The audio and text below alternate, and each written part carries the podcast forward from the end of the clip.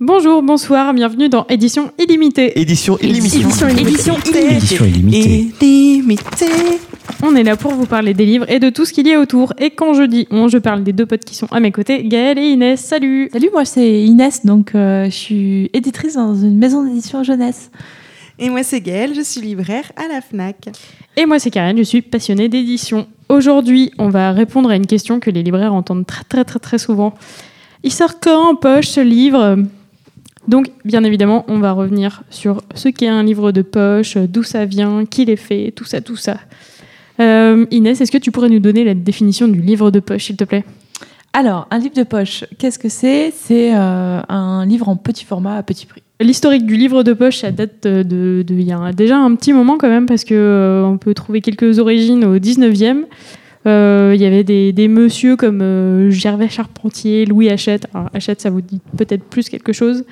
Euh, Michel Lévy, qui avait des maisons d'édition qui faisaient déjà des livres euh, de petit format, euh, vraiment pas très chers, assez maniables, donc de pas très bonne qualité. Et, surtout des trucs capables de toucher pas mal de public à très petit prix avec des gros gros gros tirages. Donc on- c'est un peu l'origine du livre de poche, mais ça n'a pas encore eu l'impact de ce qu'on appelle un livre de poche maintenant. Ouais, puis c'était souvent vendu par colportage. euh, je crois que c'était pas vraiment dans des librairies. En fait, c'était Ouais. des gens qui faisaient des tours de France euh, et qui vendaient des livres. euh. C'est un peu ouais, genre cher, des, gens qui venaient toquer à votre porte comme ceux qui, qui pouvaient encore vendre des encyclopédies, des trucs Mm. dans le genre quoi. Du coup, un petit peu plus tard, en 1930, c'est un peu là que ça a commencé vraiment à ressembler à du livre de poche, comme vous pouvez en voir maintenant. Euh, ça a commencé, il y en a eu en Allemagne, euh, mais la maison a fermé à cause de la Seconde Guerre mondiale, malheureusement. Euh, en Angleterre, il y a eu Penguin Books. Donc Penguin, c'est encore une grosse, grosse maison d'édition anglaise qui fait toujours des trucs très, très chouettes. Euh, aux États-Unis, on a eu Simon Schuster. Euh, du coup, ouais, c'est toujours des trucs déjà assez classe et, et surtout qui existent toujours. Et en France, ça a commencé avec des collections assez spécialisées dans des genres. Donc, genre, on a eu Le Masque, qui est un Oh. truc de polar. Vous voyez peut-être ce que c'est? Gaëlle, toi, tu Oui. en vends peut-être Ils encore sont même. tout jaunes, avec un masque dessus. Hey, ça porte hyper bien son nom là aussi. Il y avait les que sais-je aussi, que- qui sont encore très très très connus. C'est Ah une oui, oui. collection trop cool. quoi. 128 pages. Ouais. 128 pages, c'est parce que ça correspond à des pliages de feuilles. Donc c'était des, des livres qui rentrent euh, hyper bien dans des, dans des schémas de fabrication. Donc c'est des livres qui coûtaient déjà pas très cher. Mais le vrai livre de poche, ça commence dans les années 50, En tout cas, celui qu'on appelle le, le livre de poche, en fait. euh, avec des capitales là, au le et au Ouais. livre. qui est en tout cas qui est la collection qui s'appelle comme ça, qui est la première en France à vraiment sortir sous ce nom-là. Euh, c'est en 1953, euh, lancé euh, par la maison Hachette, qui était déjà une grosse pieuvre euh, à l'époque, déjà bien présente dans le marché du livre, euh, qui fait appel à un mec euh, qui s'appelle Henri euh, Philippaki et qui en fait va euh, ouvrir, lancer cette collection-là avec de la Ouais. littérature générale. Et en plus, Euh. ouais, ça vient parce que, parce que le prix du papier à ce moment-là, il est devenu hyper cher. Et, euh, Exactement. c'est un peu la crise du livre, donc il fallait trouver une solution. Quoi. Et en fait, ils l'ont trouvé parce que ils ont. ils Et Henri l'a trouvé. Fondé sur les. En fait, euh, bon, ils ont un peu piqué l'idée à Penguin. hein. Oui, du coup, il a rien, il a rien réinventé. Quoi. Il a, il a quand même pas inventé grand chose, mais il a eu le mérite de le lancer en France. Ils, se- ils ont pris un peu les modèles de la presse pour, euh, pour lancer des livres en impression avec du papier euh, moins bon, de moins Ouais, bonne C'est qualité. pas du papier hyper épais et tout. gris, euh, et un façonnage. Le façonnage, c'est un peu le comment. Ouais. La fabrication, c'est tout ce qui est la, la- le, tout ce qu'on appelle le dos qui. Ouais, ouais, et là c'était vraiment genre un truc, euh, un truc innovant parce qu'il y avait une super nouvelle machine qui faisait que. alors, euh, normalement, on, on- on cousait plutôt les, les cahiers. euh, il y avait normalement, la couture avant. Alors, pour faire vite fait un truc de fabrication, on a des très grandes feuilles, on les plie euh, en, en 64 ou 28, je sais plus trop les chiffres. Enfin bref, on les plie. Et du coup, euh, on, on prend du fil à coudre et tout, et on coud ça à une couverture. Et là, eh bon, et du coup, ça tient hyper bien. Et là, du coup, une machine qui fait ça quand même. Mais Oui. oui. on fait pas ça. On fait... Oh, tu peux faire ça à ta main si tu veux te faire un petit carnet, mais c'est vrai que si tu veux faire des livres à la chaîne, ça va être un peu long. Mais bref, là, ils ont trouvé une super machine qui fait un super collage euh, qui va à peu près tenir la route. Quoi. Et notamment un pelliculage aussi du coup sur la couverture qui n'est plus en gros carton épais, etc. Qu'est-ce que c'est le pelliculage, le pelliculage, c'est un espèce de truc transparent collé pour euh, un de, ouais, vernis, de en vernis. fait, quoi. euh, sur la couverture qui permet d'avoir des couvertures qui sont un peu plus solides, qui sont pas chères et qui sont plus solides. Donc en fait, le livre de poche est quand même assez révolutionnaire parce qu'on peut avoir un petit prix et du coup un plus petit format sur des. Donc euh, voilà, le premier livre lancé en 1953 par la maison Hachette, c'est un livre dont on a complètement oublié l'existence. C'est Königsmark de Pierre Benoît. Ah, l'ai eu un- hier. un Mm. livre- Je ne connais ni le titre ni le monsieur.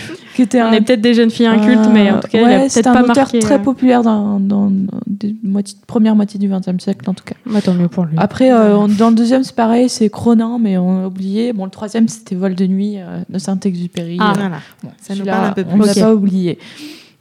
Mais voilà, en tout cas, c'est une vraie révolution quand c'est lancé, tout ça. Du coup, ouais, ouais, ça fait pas mal de. C'est un, un nouveau truc qui arrive dans les librairies et visiblement, ça plaît pas à tout le monde, quoi. Non, pas toujours. Il y a des, il y a genre des, des gros intellos. euh, Comme qui, euh, Karen? Bah, comme Grac et comme Sartre, euh, que pourtant euh, j'ai j'ai une certaine sympathie pour lui, mais, euh, mais genre vraiment leur, euh, leur avis là-dessus, c'était que ça rabaisse la littérature, qu'ils vont devenir des auteurs de gare euh, et que euh, et qu'on va mettre leurs livres euh, entre les mains de, de pauvres esprits. Alors ça, c'est pas forcément Grac et Sartre qui l'ont dit, mais euh, mais il y avait quand même des gens euh, un peu un peu privilégiés, un peu intellectuels, genre dans les hautes sphères. Qui disaient que, que genre vraiment, enfin, ils déploraient ça, euh, que, que, que des livres de, de haute volée soient mis entre les mains de, de gens qui avaient Oui, parce que c'est un, supposément pas l'esprit pour les comprendre. un quoi. peu la particularité du livre de poche, c'est qu'il est pas cher, donc euh, Ouais, accès au plus grand nombre. C'est un, En plus, il est en effet populaire et diffusé aussi dans des, des, des réseaux, euh, achète à des réseaux un peu différents de la librairie classique. Ils Ouais, ont ça, déjà euh, leur premier le livre de, le livre de poche au tout début c'était diffusé chez Prise Unique donc euh, c'est Ouais, vraiment un truc pour accessible à tout le monde quoi. de kiosque de gare, de maison de la presse. C'est pas Mm. forcément les libraires euh, touchés les qui, qui Mais c'est pour ça qu'il y a deux points de vue qui s'affrontent du coup. Ceux qui disent que ça rabaisse la littérature. Exactement. Ouais, et ceux qui Et- sont trop contents quoi. Voilà, c'est ça. Bah, en gros, c'est un peu comme dans tous les trucs euh, qu'on rend accessible à un grand nombre. Ceux qui avaient le privilège de l'avoir, ils se disent Ah bah non, ça fait chier, c'était à nous, euh, maintenant tout le monde va y avoir droit. Et ceux qui ont droit, ils disent Bah putain, c'est hyper cool en vrai. Et du coup, il y, a- il y a quand même des auteurs un peu cool euh, qui se rendent compte de ça. Et genre, dedans, il y a Prévert, donc euh, Cœur Cœur Prévert, euh, qui, qui est très content de pouvoir toucher un nouveau public. euh. Il y a Georges Sand qui a été un peu plus euh, au départ, elle s'est dit Oh, dis donc, je suis pas trop sûre de tout ça. Et puis finalement, elle s'est dit Ah bah si, en fait. euh, en fait, je vais toucher plein de gens et on va vendre encore plus de mes livres, donc euh, c'est hyper cool ce, ce Mhm. livre de poche. Et du coup, ça fait une vraie révolution dans les librairies. Euh, Il y a un libraire euh, que j'ai entendu dans une émission sur France Culture qui s'appelle Henri Desmar, qui était libraire euh, dans les années 50, qui a reçu les premiers livres de poche arrivés et en fait qui a regardé ça avec un peu inquiétude parce qu'en fait tous les libraires pensaient que c'était une menace pour leur vocation de libraire et que ça allait devenir un espèce de self-service, euh, le livre Ouais, de parce poche. que du coup, à ce moment-là, ça se passait pas comme maintenant, parce que maintenant, tu arrives en librairie, tu prends tes bouquins, tu vas à la caisse. Exactement, c'est normal, quoi. beaucoup moins euh, le exactement. le- Ouais, tu passais par ton libraire, tu lui demandais euh, des conseils, euh, Ouais. il, te, il te donnait tes, tes petits livres, mais tu prenais pas n'importe quoi. Là, se sont développés des rayons de poche avec des tourniquets notamment pour mettre les, les rangées. Ça fait très truc de carte postale, du coup, euh, produit ouais. d'appel euh, que tu mets devant la librairie. euh, Exactement. genre, si ça vous attire l'œil, tant mieux. Mais... Et c'est vrai que ça leur a fait un peu peur, euh, ces changements. euh, de... La lecture devenait un objet de démocratisation intellectuelle, euh, culturelle, hein, pardon. Ouais. intellectuelle, mais Mhm. culturelle en tout cas. Et ça a été un peu la. Ah, ça fait toujours peur aux élites quand ils, quand ils perdent quelque chose, de toute façon. Donc, euh, Mais c'est une question que nous, on se pose plus parce que depuis, c'est qu'il y en a eu beaucoup. Ça a commencé par livre de poche, mais on en a vu plein d'autres après. Euh, livre de poche, du coup, on était en, en 1953. Exactement. Ouais. Euh, après, en 58, c'est J'ai lu qui, a- qui arrive. Oui, parce que du coup, ils se rendent compte que ça marche, donc ils se disent Ah, on va prendre le filon, On nous va aussi. tous en faire. Du coup, ouais, il y a J'ai lu. euh, ça commence avec euh, genre Don Camillo, donc là, sur le, sur le populaire, euh, je pense qu'on peut pas faire mieux à l'époque. Euh, 1962, Gaël. C'est l'inter- m'interroges, c'est pardon. l'interro. Ok, Hum, je dirais hum, 10-18. Euh. 10-18, c'est assez cool. Et euh, 10-18, il y a une petite particularité quand même. Pourquoi 10-18 Ah, ah, ça, ça a l'air d'être un nombre de collection hyper malin, mais pas très très énigmatique. Hum, Je pense que, ça correspond au format. Bien joué. Je pense que c'est à peu près la dimension de ma poche. Donc euh, je pense que je vais, je vais tester tout de suite avec un livre 10-18. Et oui, ça rentre dans ma poche. C'est malin. Ouais, parce qu'un livre donc de 10-18 fait euh, 10 cm sur euh, 18 cm. Et ça correspond pas à aux tranches d'âge, contrairement à ce que certains clients pensent. Non, c'est vrai, vraiment. Ah ouais, c'est vrai. il y en Ah a oui, oui, oui. pensent. Oui, Ah, ils pensent que ça va jusqu'à 18 ans. Non, non, raison, non. ouais. Ah, C'est le bien, format. c'est- bien, il faut répondre à, répondre à toutes les questions de, des auditeurs et des lecteurs. Euh, la même année, en 62, il y a aussi euh, Presse Pocket, donc euh, c'est euh, lié les aux presses de la cité. ouais. Ouais. Aujourd'hui, Editis. Ouais. Euh, En- 70. On a Point. Euh, point, c'est un, un logo noir avec euh, marqué Point. Euh. Mm. On va essayer de vous les décrire un peu parce que du coup, euh, sûrement que vous Ouais. voyez pas exactement à quoi correspondent euh, chaque Point collection qui de poche. appartient aux éditions du Seuil. Ouais.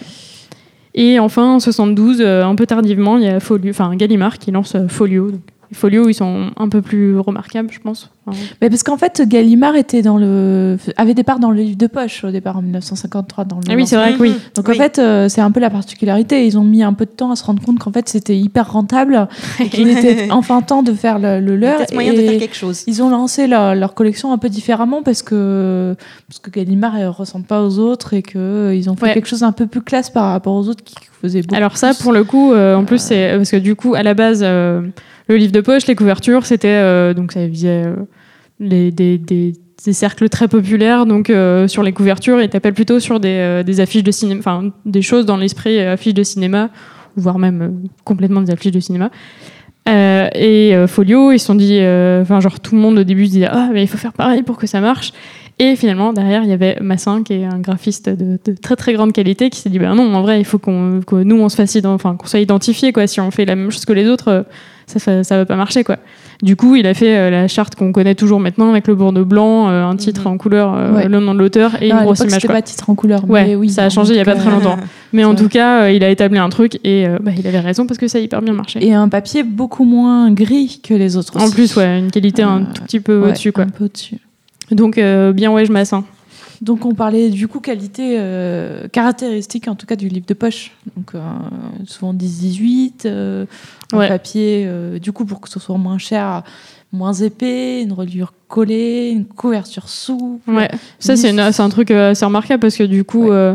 autant on a des chez nous on a des grands formats qui sont qui ont déjà des couvertures souples, mais euh, sur d'autres, enfin sur des marchés étrangers, euh, il y a vraiment le marché du, hardcover qui est euh, qui est du coup le grand format mais avec une couverture bien bien rigide, comme on peut avoir chez nous dans des livres un peu plus anciens quoi, mais mais du coup, euh, la vraie spécifici- spécificité du poche euh, à l'international, c'est d'avoir une couverture souple. Quoi. Oui, parce qu'en fait, le poche, quand même, rappelons-le, on revient un peu sur l'historique, mais le poche avait été destiné à être jeté au départ. C'était pas des livres qu'on devait garder en bibliothèque. Euh, dans les premières années, en tout cas, de l'existence du livre de poche, on était vraiment sur du consommable, d'où la peur euh, de tous les Mm. intellectuels de la France de ces années-là. Mais on est sur quelque chose qui est pas destiné à être gardé, donc de mauvaise qualité. Avec des, Ouais. C'est du livre jetable presque. euh, ouais. Tout ça. Donc, euh, Donc du coup, euh, grâce à tout ça, on a une, une fabrication qui est vachement moins chère. Ça transparaît aussi, bah, du coup, comme on le disait, sur, euh, par exemple sur les folios, on a juste une grosse illustration. En général, maintenant, euh, ça se voit sur- surtout maintenant, c'est une illustration libre de droit, donc euh, une image que- qu'on achète gratuitement, quoi. Euh, achète gratuitement est un peu bizarre, mais oui, c'est pas du On tout une construction correcte, mais c'est euh, quelque chose qui coûte rien. Mais on a compris en tout cas le, le- voilà. Et du coup, grâce à ça, on a un bouquin qui est hyper pas cher parce que genre en moyenne le prix d'un grand format c'est euh, 17-18 euros, euh, genre Ouais, voire jusqu'à 20 euros quoi. Ouais, Ouais. ouais, c'est ça quand. on- Et euh, le prix moyen pour un poche c'est entre 6 et 7 euros quoi. Donc Ouais, euh, ça devient hyper intéressant quoi. Du coup, on est sur un secteur assez spécifique qui a pas mal de caractéristiques. Et euh, la première, c'est que financièrement, il est très très très intéressant. Parce que du coup, euh, comme on l'a dit avant, à la base, le bouquin, il est publié en grand format. Et grâce à ça, on va savoir bah, combien d'exemplaires il s'est vendu, euh, qui l'a acheté. et du coup, on va pouvoir estimer assez justement le tirage qu'il va falloir faire pour le format poche. Donc ça, ça permet de, de limiter les risques et de se dire, bah, genre, tout ce qu'on va imprimer, a priori, ça reste qu'il y a de grandes chances que ça se vende. Quoi. Ce qui est hyper intéressant financièrement aussi, c'est que euh, les droits d'auteur, ils sont très très faibles. Genre, euh, sur le prix d'un livre, on est sur euh, 10%, et sur ces 10%, il y en a la moitié qui vient à l'éditeur grand format. Donc si on est dans un grand groupe, bah, ça veut dire que l'argent, il reste dans, dans la, la maison. Quoi. Ouais. Et euh, bah, il n'y a plus que 5% à- au- qui revient à l'auteur. Mais il y a encore mieux quand il n'y a pas de droit d'auteur. Mais comment, mais comment ça peut se faire? Bah parce que les poches, euh, toutes les maisons d'édition de poche euh, publient des classiques en fait. Mhm. Mm. Et les classiques, c'est des gens morts. Et souvent, ils sont morts depuis très très longtemps. Et s'ils sont morts depuis plus de 70 ans, Mais tout le monde se met dessus pour l'éditer. et, et du coup, on appelle ça du libre de droit et ça ne coûte rien. Enfin, ça coûte rien en droit d'auteur. Donc ça, c'est assez cool. Euh, Et c'est comme ça qu'en librairie, on se retrouve avec des ventes énormes, puisque le poche, ça représente un quart des ventes en volume. ouais, c'est assez ouf. Alors, ouais, euh, c'est quand même pas mal. pour une grande partie en, li- en littérature, mais Mm. c'est tout de même genre un quart des ventes en volume. Et donc, grosse mise en avant, puisque grosse demande. Et c'est comme ça que les éditeurs jouent beaucoup dessus, avec des offres. Bah, par exemple, avant l'été, on en achète deux, il y en a un offert. Voilà, c'est vraiment des périodes où ils misent tout dessus le poche. Ouais, puis il y a pas mal de goodies aussi. euh, Ah, des goodies Que ce soit les Ah, sacs, les badges. T'en avais il y a pas longtemps. verres, toi. les mugs, les mugs, j'en ai une collection pas possible chez moi. ouais. Et la, la- euh, la première PLV, ça date d'ailleurs de 70 et c'était J'ai lu. Et euh, c'était les premiers, ils ont fait un truc genre euh, un joli petit présentoir pour mettre une dizaine de livres en avant. Tout le monde s'est dit, bah, c'est chelou comme histoire. Ah oui. Putain, maintenant il y en a partout quoi. PLV, c'est une Oui. publicité sur le lieu de vente. Oui, ouais, je fais bien de le dire parce que euh, je crois que je l'ai jamais su avant d'en parler avec vous. ouais. J'ai toujours ça, appelé ça des PLV sans savoir ce que ça voulait ça. dire. Et donc on a comme ça des petites étagères en carton qui meublent aussi, qui permettent de meubler. Oui, chez moi, ça sert aussi. Gaëlle a des étagères euh, PLV, donc euh, en plus euh, on recycle, c'est hyper Voilà, écolo, c'est très très bien. Exactement. Euh, pour continuer sur la présence hyper massive des, des livres de poche en librairie, euh, c'est aussi massif parce qu'ils sont présents partout. On en a déjà parlé parce que les relais dans les gares, euh, qui donc étaient les premiers lieux un peu de diffusion d'Hachette, appartiennent à Hachette en fait. C'était et appartiennent toujours, il me semble, à Hachette. Ils sont toujours dans des lieux du coup de vente où les gens euh, passent euh, pour aller prendre un train et Mm. achètent un livre. euh, et, En euh, gros, dans les, dans les endroits où il n'y a pas beaucoup de livres, on sait qu'il y a du livre, ça sera du poche quoi. exactement, c'est un peu Mm. ça quoi. En supermarché. Voilà, quand on euh, passe aux courses, euh, entre deux sachets de salade, euh, on peut rajouter un petit livre de poche comme ça. C'est très malin, hein, t'as un petit livre de recettes glissé par là et hop là. Du coup, c'est des, vraiment des gros tirages et des, des, installations un peu partout sur les réseaux de vente. euh, Mm. euh, Ouais, ouais, du coup, à tous les niveaux, quoi, que ce soit, ouais, euh, du coup, ce soit les, supermarchés, euh, les petites maisons de la presse, euh, les stations-service. euh, tu peux imaginer n'importe quoi comme lieu de vente. Tu sais qu'a priori, il y aura du poche, quoi. Et, euh, et en plus, les livres de poche, euh, parfois, ils sont rangés avec les grands formats. c'est vrai. Et du coup, forcément, quand tu vois un livre à 20 balles et le même, euh, Ben, la Peut-être- question se pose pas. Quoi. oui, un petit peu, peut-être un petit peu moins joli. Alors, Si. sauf, il paraît que quand même, les gens, quand ils veulent offrir un livre, Je préfère ouvrir un, Voilà. un grand format. ouais, ouais. Et euh, bah, après, oui, même certains clients préfèrent des- avoir des grands formats. Des Et- éditions collecteurs, des fois à Noël, ils font des éditions Ouais, de des beaux poche euh, ouais. pour Ah oui. vendre. Oui, euh, c'est un vrai que- poche en cadeau en fait. Euh, Oui, C'est vrai que c'est pas associé à ça au départ. C'est les vrai que maintenant on a des super euh, super beaux coffrets. Euh, moi j'ai euh, j'ai les bienveillantes avec un beau coffret le- bleu brillant et pareil pour euh, Moi j'ai le souvenir pour Lolita. Jonathan Co avec un coffret gazon euh, à l'anglaise. ah euh, oui Hyper drôle. Jonathan Co c'est hyper bien aussi. Après, a oui, une oui. typographie plus petite. Donc, euh, souvent, pour les personnes âgées, ben, le livre de poche, ça Oui, bloque aussi. Parce que voilà. t'offres que des livres à ta grand-mère, toi. Ouais. Du coup comme on disait euh, il y a il y a des super belles éditions euh, de poche maintenant qui sortent et en Oui. plus c'est des éditions qui sont euh, souvent réactualisées quoi donc c'est des contenus hyper intéressants. Oui, il y a souvent des préfaces, des ajouts, des. Oui, et puis c'est vrai que ça ressort euh, quand il y a un film qui, qui est adapté. On, va euh, on va ressortir le poche avec la couverture du film. euh, voilà, Ouais, toutes les occasions sont bonnes pour remettre un poche en avant quoi. Tout à fait. Quand bah, un grand format ressort. voilà, euh, sort, on pardon. sort, on, sort. ressort le fond, on ouais. sort le Avec des nouvelles couvertures. Parfois, on réactualise, voilà, on ressort les couvertures. Et en plus, le truc, c'est que du coup, euh, en gros, la sortie en poche d'un bouquin, c'est c'est pas un gros événement médiatique. Du coup, il y a il y a peu, de- enfin, il y a moins de couverture que, enfin, de couverture médiatique que pour un grand format. euh, Enfin, quand un bouquin il est je- nouveau. Ouais, je suis assez d'accord avec toi au départ, mais je trouve que ces derniers temps, beaucoup moins. de parce moins que en ça, moins. trop. Ça revient, ouais. J'ai la Ça, sensation que ouais. le poche prend de plus en plus de place au niveau du livre, euh, en tout cas dans les meilleures ventes, et euh, identifiable en tant que tel. Ouais, Euh, dans, le- dans les meilleures ventes, il prend de la place, mais, mais je pense que du coup, c'est le fait que le bouquin se vende bien qui fait qu'on en parle. Alors que un- une nouveauté, euh, il faut que, enfin, si l'auteur est connu ou euh, si on décide qu'il y a de la grosse promo là-dessus, il va y avoir un gros battage médiatique dans toute la presse littéraire, à la radio, tout Exactement. oui. Mm. ça. Alors qu'un livre de Ouais. poche, il sort en poche et puis c'est tout, quoi. Ouais. Mais on par en contre- parler que s'il se vend bien, quoi. Voilà. Et puis derrière, par contre, si ouais, il y a anniversaire de la mort, s'il y a un film, il y a rien, Oui, eh ben, voilà. tu es sûr que le poche, il ressort euh, tout le temps, quoi. Mais il y a des choses assez insolites qui arrivent où, quand on voit dans les meilleures ventes Schopenhauer qui revient. Euh, là, c'était le cas avec euh, Le Brio, euh, le film qui est sorti donc avec euh, Daniel Auteuil, euh, Camilla Jordana. Ah ouais. Et, euh, et donc, ils font référence à ce livre, L'art d'avoir toujours raison. Et ça revient dans les meilleures ventes. Et là encore, il est sorti en DVD, c'est bon le film. Et la semaine dernière, j'en ai encore vendu 50 exemplaires. Donc c'est c'est Ouais, parce qu'on se dit, oui. Schopenhauer, c'est pas le premier C'est- truc dont on parle, donc euh, il fallait C'est bien pas y ait la mode raison. quoi. particulièrement, non. Voilà. On continue sur les euh, spécificités de ce, de ce secteur assez original. Euh, il est dominé par des grands groupes. Alors, on vous a fait la liste de, des 5-6 premiers éditeurs de, de poche. Euh, ben, c'est toujours les mêmes qui dominent aujourd'hui. quoi. Oui, c'est vrai, toujours Hachette Livre, donc avec le livre de poche, euh, comme leur grosse collection. Harlequin, qui fait du sentimental, mais qui, est- qui a une collection de poche qui marche très bien. Euh, après, Du coup, achète livre et publie euh, genre, euh, genre Au revoir là-haut, quoi. Au revoir là-haut, euh, Petit Pays, euh, Oui, Mm. dans les à citer. euh, ouais. qui marche bien en ce moment. quoi. Euh, Editis, donc il y a Pocket, euh, Pocket Jeunesse. Mais après, le livre de poche a aussi sa collection de jeunesse. Euh, Donc Editis Fleuve Noir, 10-18, euh, c'est-à-dire des auteurs comme euh, Musso, euh, Lévi aussi, qui sera en pocket. Lévy, hein. Ouais, on est sur de la littérature très très très populaire euh, qui vise euh, vraiment des, des- Ouais, ou Murakami en Très, très 10-18, large. mais après ça dépend vraiment des collections. Oui, Enfin, fait. je pense qu'ils ont Bah, ouais. chacun leur euh, Pocket va être très très populaire, alors que 10-18, on est peut-être sur de la littérature un Ouais. peu plus euh, quali. Ouais, ça, être, ça euh, dépend. C'est un peu Ouais. hyper aléatoire euh, Ouais, selon ça. le genre, quoi. Sans être désobligeant. Mm, mm, mm.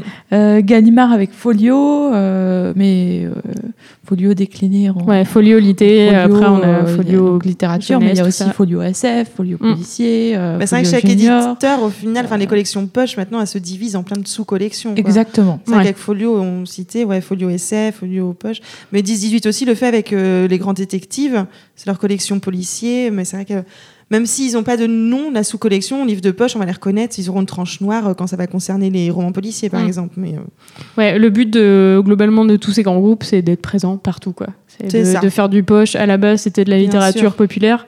Et finalement, maintenant, ils sont partout, que ce soit du polar, de la SF, de la jeunesse. euh, Oui, Mm. on peut exactement. être à peu près sûr de, de trouver euh, n'importe quoi chez n'importe Bah, qui. comme c'est des groupes qui ont tellement de maisons d'édition euh, qui, qui font partie du groupe, ils ont Oui. des, en fait, Oui. ils, ils ont des maisons d'édition variées dans tous les genres, donc ils Un ont grand vraiment catalogue. un puissant fond à, Ouais, c'est ça. à publier en livre de Ils poche. publient sans beaucoup en problème. grand format, donc derrière, ils peuvent alimenter leur catalogue euh, Mm, mm, mm, facilement. Quoi.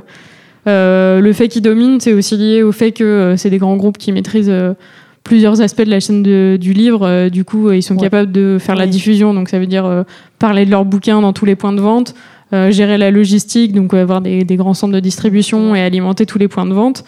Et, euh, et du coup, après, au niveau ouais, droit d'auteur, achat de droits, tout ça, ils ont largement les Ouais. moyens de, D'avancer de l'argent pour quoi. acheter des droits, oui. Je Ouais. pense que la question de se pose pas. Voilà. Mais en dehors de ces grands groupes, il y a quand même des petits éditeurs qui se font leur place. bah, dans les années 70-80, euh, il y avait euh, Actes Sud qui s'y est mis avec euh, le format Babel. Qui est assez cool en plus. Euh, Ouais, quand même, on vrai. est sur du poche euh, un peu de qualité. quoi. C'est Ouais, ça. alors là, c'est toute la question des petits éditeurs qui lancent du poche. Euh, Est-ce que c'est du semi-poche ou du poche Babel, on se pose souvent la question. Parce Alors, est-ce que vous pourriez préciser ce que c'est le semi Alors, le semi-poche, la définition est- peut être floue selon les personnes, mais euh, c'est en général un livre qui est un peu, qui est souvent soit presque du format du poche, soit légèrement plus grand, avec un papier de meilleure qualité, plus Mm. épais. Donc, le cas de Babel, mais aussi euh, de d'autres. C'est c'est genre Euh. du, du poche de qualité ou euh, du grand format Mais mais en fait, petit, quoi. exactement, le papier, on voit pas à travers par rapport au livre de poche. Ouais, parce qu'il y, a- il y a des poches qui sont vraiment fait, imprimées sur des ouais. papiers de, de merde, je pense qu'on peut dire. On est sur du papier euh, très très recyclé, genre plusieurs fois. Et bon, c'est pas- Oui, tu et sens que ça, fin, ça va vite se avec déliter, une quoi. qui se boit. Mais ça explique du coup qu'on on trouve des livres de poche, enfin livres semi-poche, format Babel, et on va trouver euh, parfois un autre éditeur, euh, ça peut être J'ai lu ou Livre de poche, qui va éditer le même livre que Babel. Exactement, ouais. Ouais, parce que du coup, à l'origine, euh, genre Actes Sud, euh, ils ont lancé Babel pour faire euh, revivre leur fonds et tout. Il y a des bouquins qu'ils voulaient mettre en avant et, et ils étaient capables de le faire. Pour Ah, avoir des ouais, exemples, il y a par exemple les Laurent, Laurent Godet, on trouve en Babel et on va les trouver aussi en J'ai lu. Et euh, c'est le cas aussi dans des séries euh, SF. Il y avait euh, Silo, qu'on va trouver en livre de poche et en Babel aussi. Ça Ouais. laisse du choix.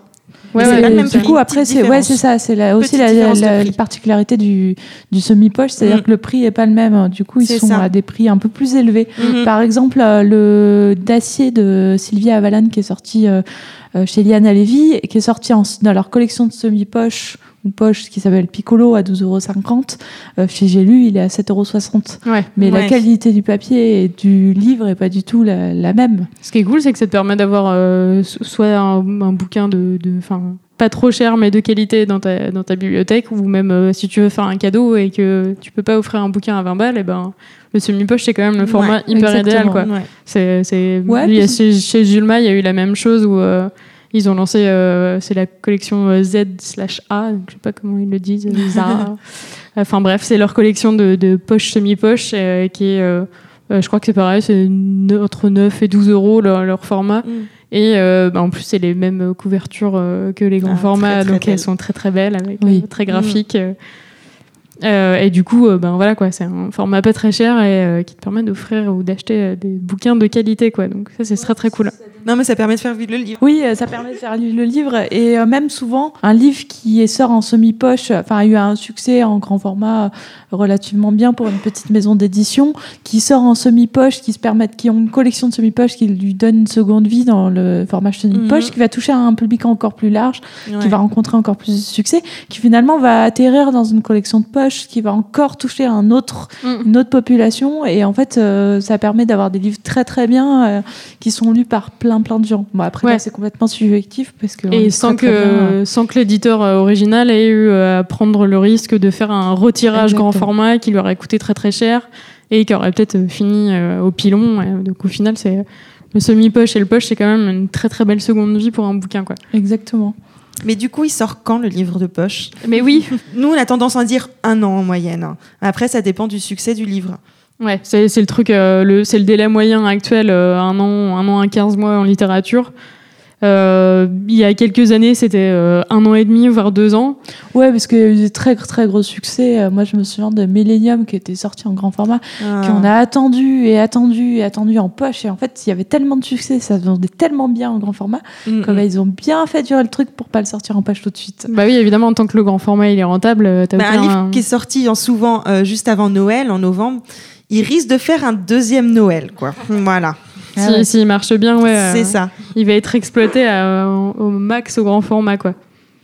Du coup, euh, du coup, comme il n'y a pas de, de réglementation comme, euh, comme pour les films, euh, du coup la chronologie des médias qui fait que ton film il va sortir au cinéma puis dans tel délai en DVD, Mm. et ben, euh, eh ben, en, dans, en matière d'édition c'est un peu plus incertain. Donc, euh, donc il va falloir être patient parce qu'en plus euh, des fois le livre il a simplement pas assez marché en grand format et peut-être qu'il sortira jamais. Ou alors qu'il a beaucoup trop marché et qu'il sortira jamais non plus.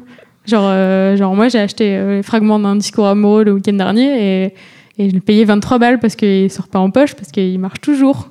Et bon, voilà. c'est, ça, ça reste euh, du bouquin un peu élitiste. Ça me, ça me met un peu en rogne, mais bon.